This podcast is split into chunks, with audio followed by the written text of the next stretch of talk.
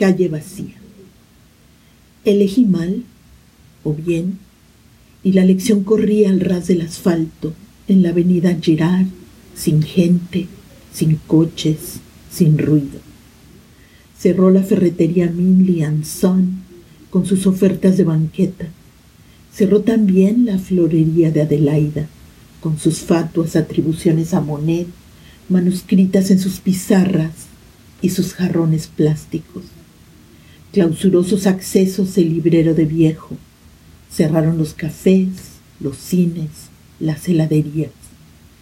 Quienes nos aventuramos a constatar este momento inédito de portones sellados, nos veíamos con culpa tras el barbijo a ojos sorprendidos.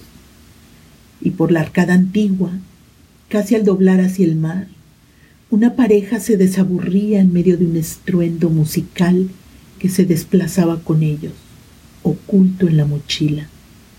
Intercambiamos miradas transgresoras de la distancia social. Nuestros ojos reían y nuestros pies, llevados por el ritmo de los acordes pegajosos del reggaetón, apretaron el paso, disipando esos breves segundos en que olvidamos el aislamiento.